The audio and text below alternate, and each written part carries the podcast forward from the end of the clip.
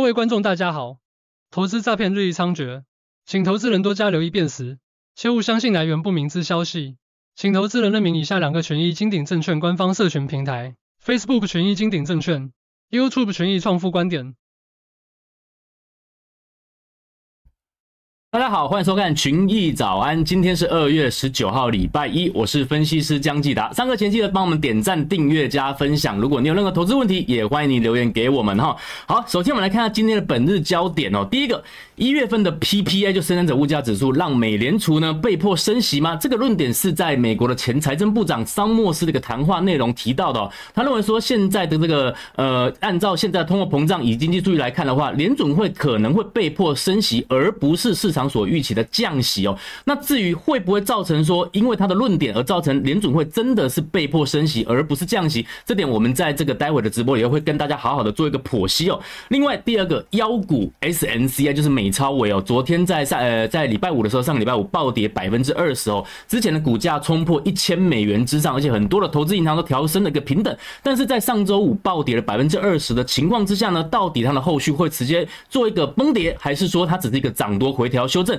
对于整体的 AI 相关的，不管是伺服器或概念股，有什么样的一个影响？另外，在二月二十一号的这个 NVIDIA 呢，也会将公布最近近期的一个财报内容。那这财报内容会有什么样的预期，以及市场会怎么样看待美超微以及 NVIDIA 的财报相关的一个后续，也会在今天的直播跟大家好好做一个分析哦。好，首先来看一下这个一月份美国的这个整体 PPI 的数据哦，在上个礼拜五公布的时候，实际值公布月率是在百分之零点三，高于了预期。那年率的部分则冲到百分之零点九，也是高于市场预期的一个状况。那另外在核心 PPI 的部分呢，就是扣掉食品跟能源的这个呃项目之后呢，看到的这个月增率则是来到百分之零点五，也是高于预期。另外在年增率的部分则高达百分之二，是高于预期以及前值的一个水准哦。那我们看得到这个在最近期的这个年增率的部分呢，有稍微微幅上调一点点，而且甚至月增率这个红色柱状体很明显冲高到零点五，那也因为这样子的 PPI 的数据高过市场的预期，加上在上个礼拜二月十三号的时候，CPI 消费者物价指数也连袂高过市场预期的情况之下，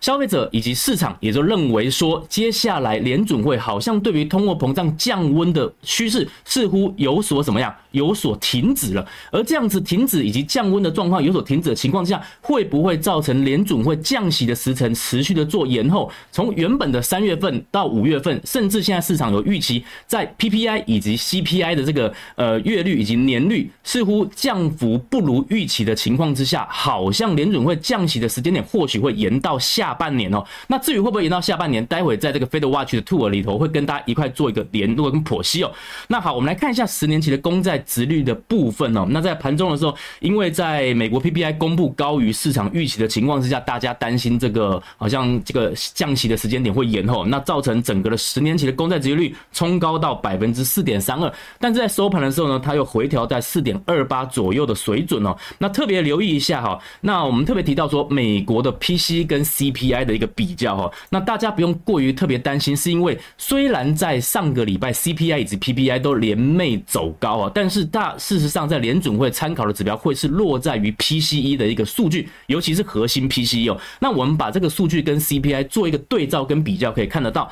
美国的 PCI 就是个人。消费者支出 PCE 的部分啊，PCE 的部分比 CPI 来得低，而且过去的半年下跌的幅度是比 CPI 来得的大哈。那我们看得到，在 PCE 的部分呢，则是百分之二点六，最近期的数据；那在 CPI 则是三点一。从这个蓝色线以及红色线很清楚看得到，整体的降幅的状况，事实上是。联准会最在乎的 PCE 的这个降幅，事实上是比大家所担心的 CPI 降幅是来得多哦。那来得多的情况下，也就代表了通货膨胀，事实上整体都还是在做降温的趋势，目前没有改变。那另外，在美国核心 PCE 就是一样，扣除食品跟能源之后呢，我们也一样看得到在。美国的核心 PCE 也是比核心的 CPI 来得的低。那联准会的通膨指标，事实上它比较 focus 的焦点还是在核心 PCE 这个部分哦。那么市场预期一月份的核心 PCE 的月增率是冲高到百分之零点四。那这个为什么会来到百分之零点四？因为在上周五的 PPI 公布之后，原本是市场预期在这个月月底，就是二月二十九号会公布的核心 PCE 的这个月率呢，原本是预估是百分之零点二，但是在 PPI 一公布，因为 PPI 的增幅高过市场预期的情况之下，让整体的核心 PCE 的月率稍微微幅预期值调高到零点四，但是在年增率的部分呢，则是大概为维持在百分之二点八到二点九，其实上跟上个月的一个幅度基本上是相近的哦。好，那另外我们来看一道。这个 CPI 的核心商品跟核心服务来做个比较哈，那么在核心服务的部分，服务业的这个通货膨胀实际还是相对的这个通胀的状况相对的粘着度还是很高，它的降幅事实上是还是在相对高原区，虽然有下降，但是下降的幅度跟动能实际上是比较缓慢的。那么在核心服务的这个 PC 呃 CPI 的部分呢，则是在五点四的水准，但是在商品核心商品则是已经降到负值，来到负零点三，那也就代表说现阶段的商品的部分。已经已经进入了通缩，但是服务业的部分呢，还是有些有些所谓通膨的僵固性，就是它的粘着度还是很高哦。这点提供给大家。那另外在 Super Core 的部分呢，CPI 的月增率跟年增率，你看可以看得到，在蓝色框框的部分，年增率也冲高到百分之四点三哦。所以可以合理的看得到，在整体的这个通货膨胀，在短线短期虽然有稍微往上弹高，那尤其弹高的一个真正项目是在服务业相关的一个数据哦。那另外在一月平均时薪。月率以及年率也好，都可以看得到，大概都有微幅做一个上扬。那这种平均时薪的年率或月率如果上扬的话，当然就相对对于企业的成本就会提高。企业成本因为在薪资水准提高的同时，企业成本一定必须调高售价嘛，所以调高一一调高售价，相对的在消费者的这个支出上面买东西的成本一定价格会提高，所以通货膨胀就会微幅做一个调高。所以我们说在每一个月的时候。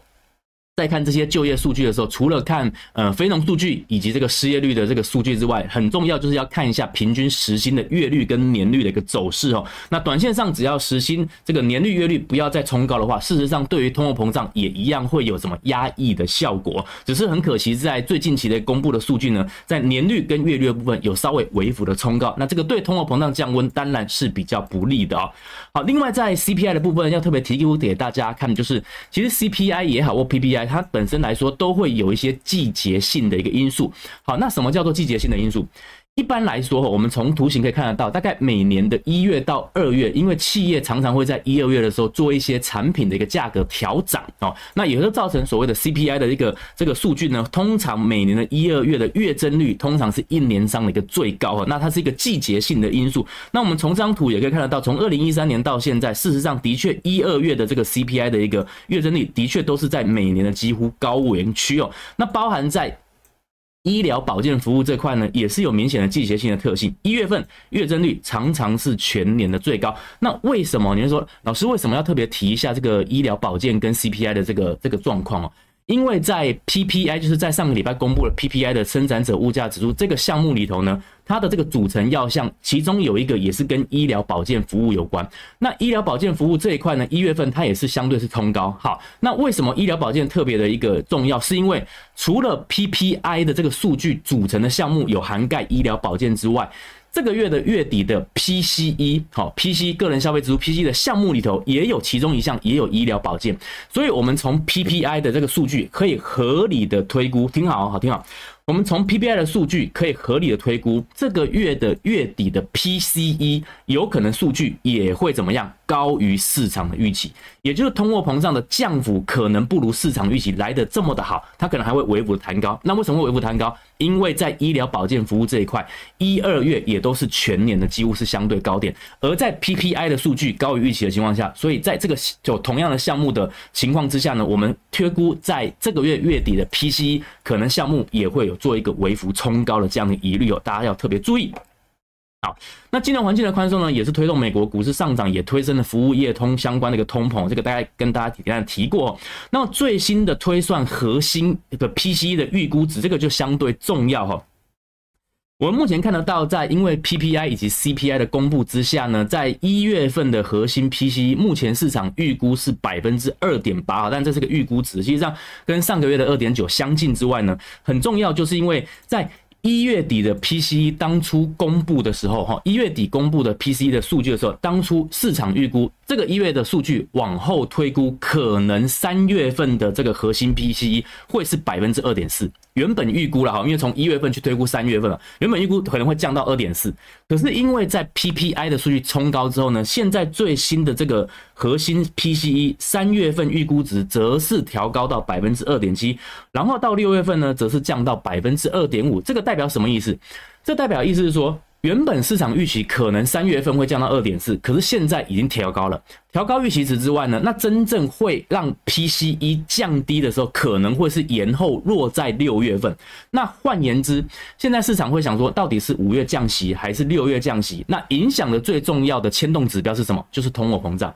那因为联准会最主要参考的就是核心 PCE 这个通货膨胀的数据，那可以合理的推估，因为三月份还有到二点七的预估值，到了六月份才有可能会降到二点五。甚至可能更低，那代表的是说，有可能按照这个数据，联准会真正降息的时间点，maybe 它是会落在六月，甚至到下半年，也就是整个的降息的时程，它是做延后的。那因为因为这样的降息时程一做延后，大家市场就会担心，就想说，哇，那这个这个这个美国的股市是不是这个相对的这个资金就会相对更加紧缩？那美国的科技业股是不是就会受到一些压抑的效果？所以我们可以看得到，在殖利率冲高的同时，在美国的四大指数部分，在上个礼拜五都是。连袂收黑的，尤其在科技股的部分，相对的震荡就开始出现了比较大的一个波动，那就是因为这个市场预期整体的降息时间点会往后延后的关系哦。好，那另外在密西根大学的短中长期的通货膨预期，大概简单看过，那预期大概呃是在百分之二点九跟百分之三左右，那实际公布值大概也是落在这个区间。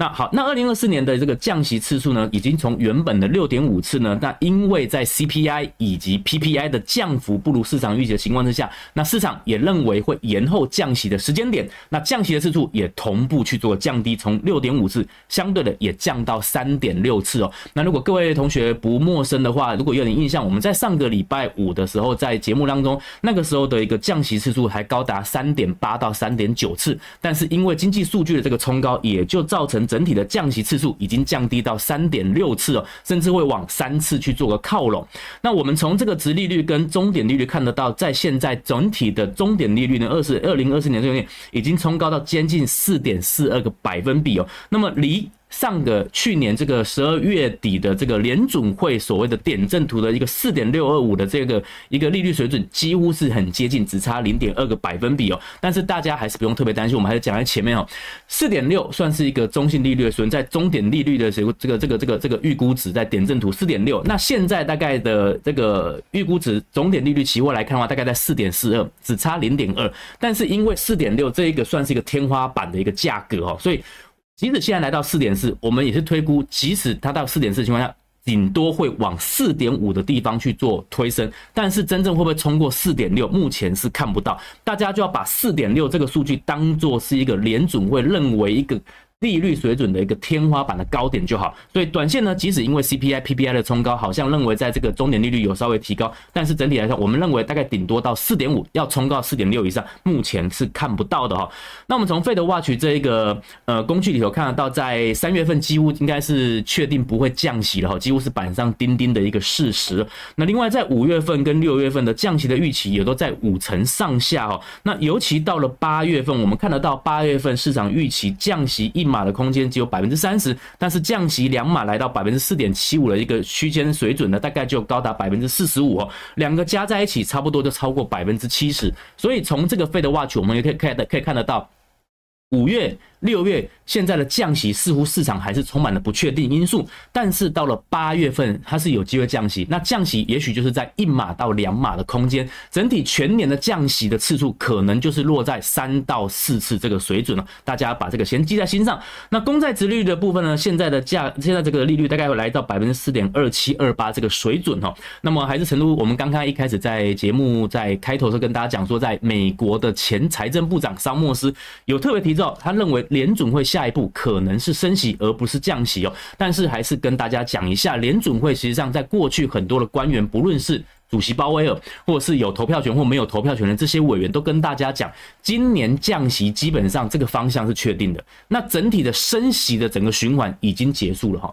升息的结束就代表的是接下来要做的就是什么？就是做降息的动作，或者是让顶多让整个的利率水准维持在限制性的水平一段时间。但是你说这个限制性的水平一段时间会不会再冲高？目前很多的联准会官员都告诉大家，他不会再做升息，顶多就是维持不变。那今年降息二到三次，也是大多数的联准会官员的一个共识。所以会不会形成像财政部长、前财政部长桑莫斯提到的？他认为经济数据的这个这个这个冲高，好像会造成联准会应该要做加息，而不是升息。目前这看起来几率是很低的，几乎是不可能。因为很明显，在联准会的官员都告诉大家，今年降息已经是很确定的事情。至于降息幅度多少，当然就参考经济数据。那大家也不要忘记了，今年的年底十一月五号的时候呢，美国也会召开总统的一个这个大选啊。那总统大选事实上维护整个经济的活络、经济水准的成长跟经济的资金的活络跟流动性是相对重要，所以。会不会在选在这个时候不断做加息？目前看起来机会是不大的哈。好，十年期公债价格呢，也就是在这个殖利率冲高的同时呢，价格有微幅下降到一零九哈。好，那另外在官员的谈话，我们很快速跟大家稍微做一下补充哦。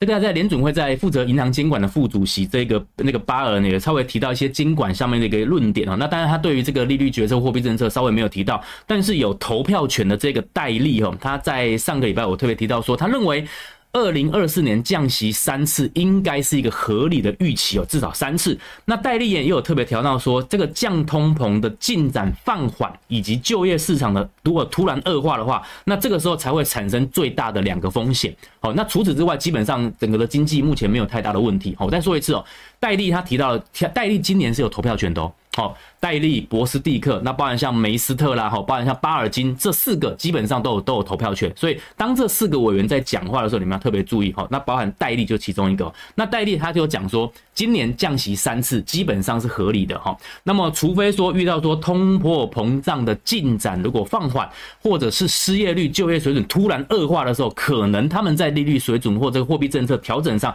才会变得比较积极或转变会非常非常大。但是如果在这种情况没有发生的，前提之下，今年降息三次，他认为是合理的基本预期哦。那降息三次，大概就来到百分之四点六这个水准哦。那另外有一个投票权叫博斯蒂克，这个也是今年的票委，他有提到说，他肯定可以预期。乐观的话可以降息三次，那目前它的偏好呢，可能就不是两次这么的少，可能会提高到三次哦。这个大家我们要稍微注意一下。另外，巴尔金也是，也是有提到说哦，这个在降息之前要看到更多经济数据的一个原因哦。那这几位都是有这个今年有投票权的一个委员哦。那么在经济数据的部分呢，稍微留意一下，二月二十二号在这个礼拜呃四的凌晨的时候，稍微注意一月份的 FOMC 的会议记录以及将公布，稍微注意一下相关的官员的一些当初在会议里头一个相关记录谈话。对于货币政策、利率也好，或者是经济的想法、通货膨胀的一个看法，可能就会在这次会议记录里头再做一个琢磨哦。那另外，是说首次申请失业金的一个人数呢，也会在礼拜四公布。那么，在包含欧洲跟这个美国的 PMI 这个呃制造业的这个呃这个采购经理人指数呢，也会在礼拜四同步做一个公布哦。那美元指数的部分稍微注意，在殖利率冲高的同时，事实上在上个礼拜五美元指数并没有同步冲高哈，它可能需要更多更多的利多刺激。才有可能带动美元指数冲到一零五以上。那目前来看呢，在上周五还是小跌零点零二个百分比。虽然殖利率松高，但它并没有带动美元指数的一个提高。那欧元区的部分，在呃美国的这个联准会呢，好像宣布，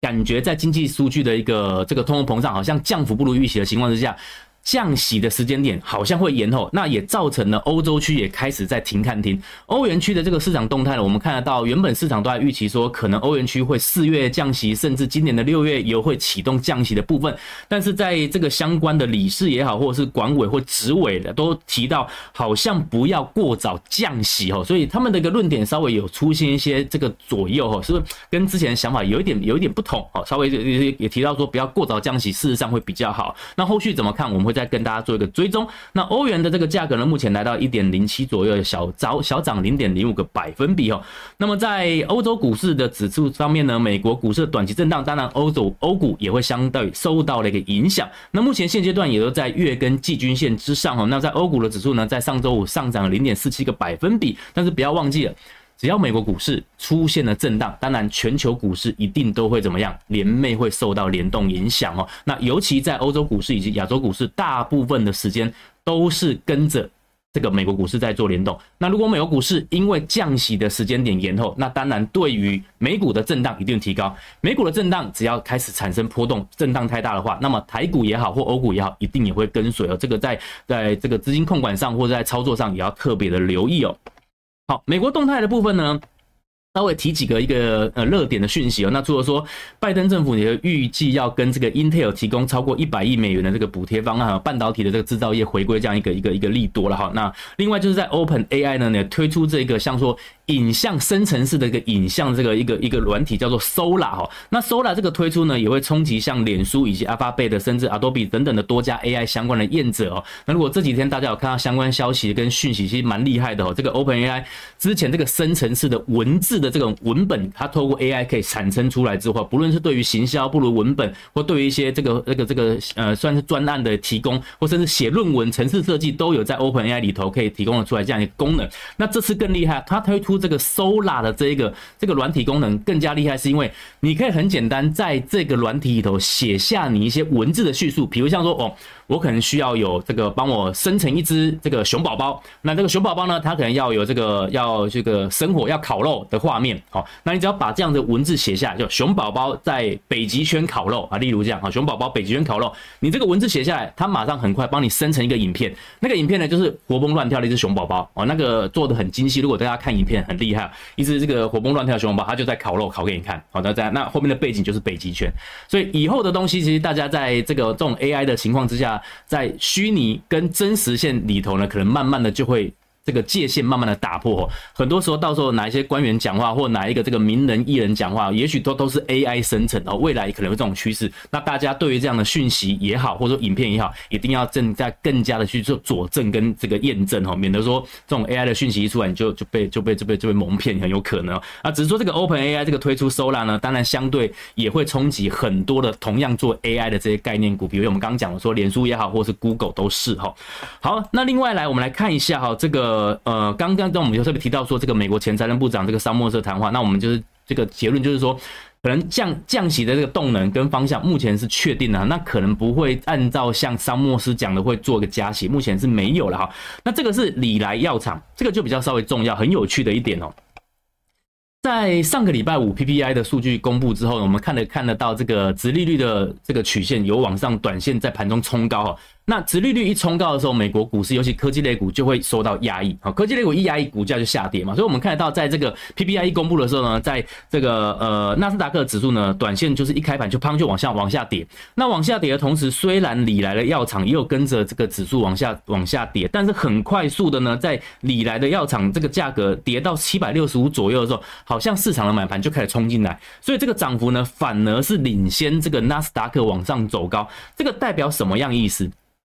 代表是说，在殖利率冲高的同时，科技类股虽然短线出现了震荡，出现了压抑的状况，可是呢，市场的资金仍然怎么样？它会去很适度的、很良性的轮动，轮动到非科技类股，包含像说有这个减肥药题材，而且财报不错这个礼来药厂，所以这样子的状况，事实上在资金的轮动上是相对有利，而且是非常良性的。也就是当科技类股休息。受到殖利率的影响，受到降息的时程延长的这种状况之下呢，但是资金会不会跑掉？没有，资金顶多是从科技类股转到非科技类股。所以，我们从这个礼来药厂的股价在短线上上个礼拜五走势反而是异军突起，就可以很清楚看得到整体的市场资金还是相对的稳健哦。那么摩根士丹利呢也调高目标价到九百五十美元，包含像桥水基金以及索罗斯上季也都买进了礼来的药厂哦。那么在上周五。涨了百分之三点二，好，那道琼指数呢，在短线在两二二十日 NA 这边暂时还是有撑哦，那么包含 S&P 五百或者是纳斯达克都有，那么到稍微注意一下这一个指数的位阶，目前二十日的均线虽然有撑，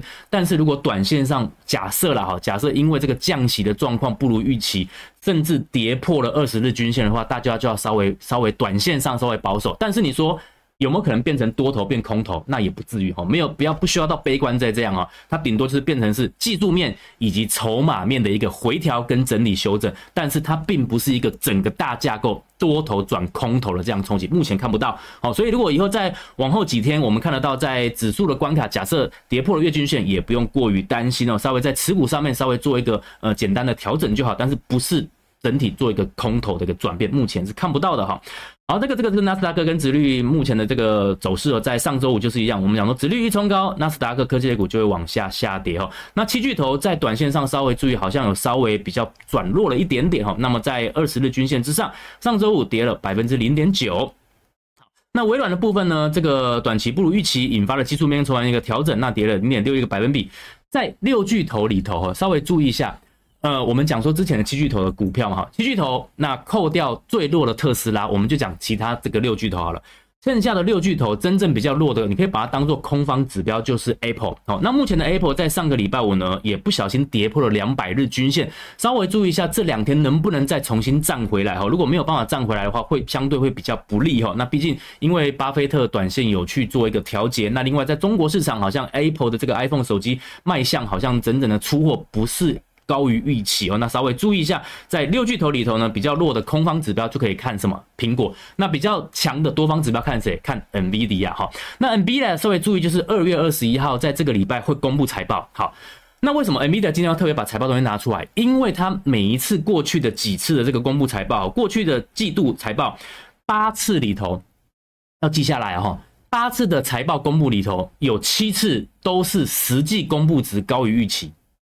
有八次里头有七次都是高于预期。好，那么现在这一次呢，预估这个这个 EPS 呢会来到四点六美金。好，那大家就要注意了。现在的 NVIDIA 最近的股价已经大概从四百元美元一路冲冲冲到七百三十美元之上。那你要去想，现在的预估值四点六，虽然几乎每一次实际公布的数据都会高于预估值。都会高于这个预估值，那这一次预估四点六，所以我们合理的推判，这一次的这个财报公布，二月二十一号财报公布，可能也会高于四点六。可是当它公布高于四点六的同时，从过去的八次来看，每一次几乎都有这个超过预期百分之二甚至百分之三十这么高的一个预期值。可是呢，股价可能每次当公布财报的时候，它是盘的偏偏向什么？偏向于震荡。它并没有同步再冲高，再冲高一段哦，所以要大家留意的是，二月二十一号在这个 NVIDIA 财报公布的时候，会不会出现所谓的利多出尽的一个效应，都要特别的关注，因为毕竟在 NVIDIA 现在的一个股价已经在相对的创新高的高原区，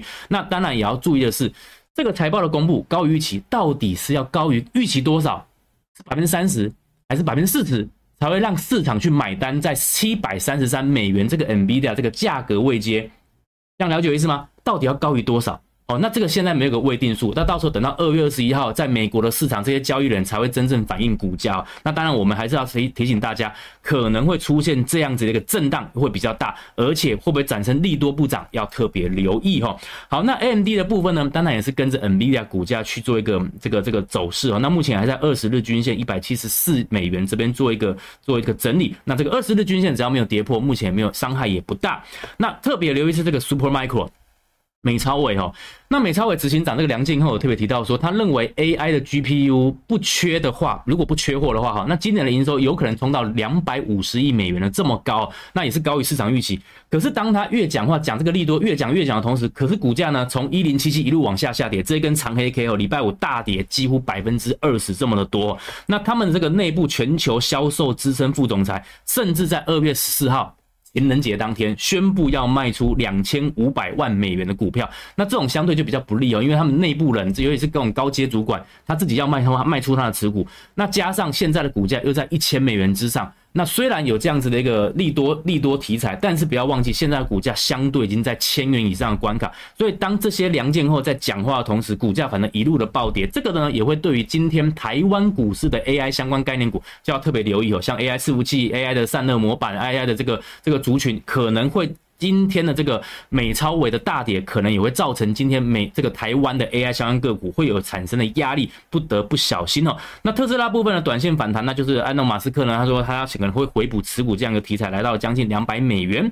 好，那 Meta 跟 Google，我们稍微刚刚也跟大家提到，就是这个 OpenAI 它发展这个呃搜寻引擎之外，还有这个 SOLA 好深层式的影像这个技术也都提供出来之后呢，也会影响到脸书以及 Alphabet 的一个一个走势哈。好，那么在日元的部分，我们简单就大家看过哈，日元贬值的这个趋势目前虽然没有改变，但是它在日日股呢也会受到这个美国股市的震动会受到一个影响。那目前这个日股来讲的话，还是在相对三万七、三万八这边做个震荡。那留意一下后续日元这个贬值的趋势能不能持续。如果没办法持续的话，那当然日本股市上涨的动能也会降低哈。好，那中国的 ETF 我们在上周五有特别跟大家提到过，这个 ETF 买卖的一个资金大部分都还是官方的资金哦。A 五十的这个期货呢，在休假的同时上涨了一点七九个百分比。那稍微注意，上个礼拜五美国股市下跌，可能也会压抑今天这个入港股的一个走股市哦。虽然这个期货盘是往上开高，但稍微注意今天这个陆港股可能也会因为在美国股市的震荡同时会出现一些压抑的效果。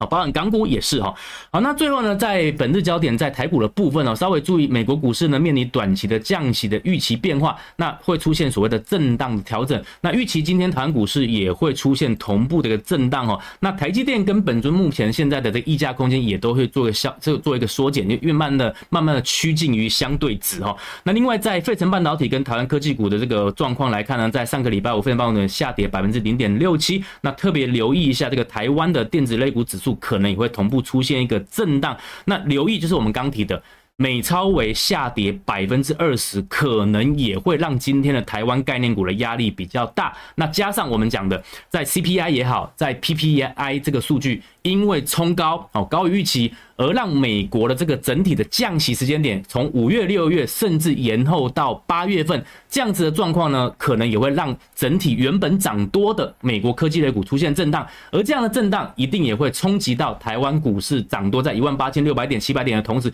也会出现震荡的走势，是可以预期的。那稍微注意，大家在持股上面以及在这个呃比重上面呢，稍微做一些调整，会是比较安全的做法哈。好，以上呢就是今天群益早安在针对美国以及各国及甚至总金的利率跟汇率跟大家做个剖析，那希望大家能得到第一手的最新的消息。那如果你有任何投资的问题，也欢迎你留言给我们哈。那下课的时候也帮我们点赞、订阅、加分享。最后预祝大家操作顺利，我们明天见。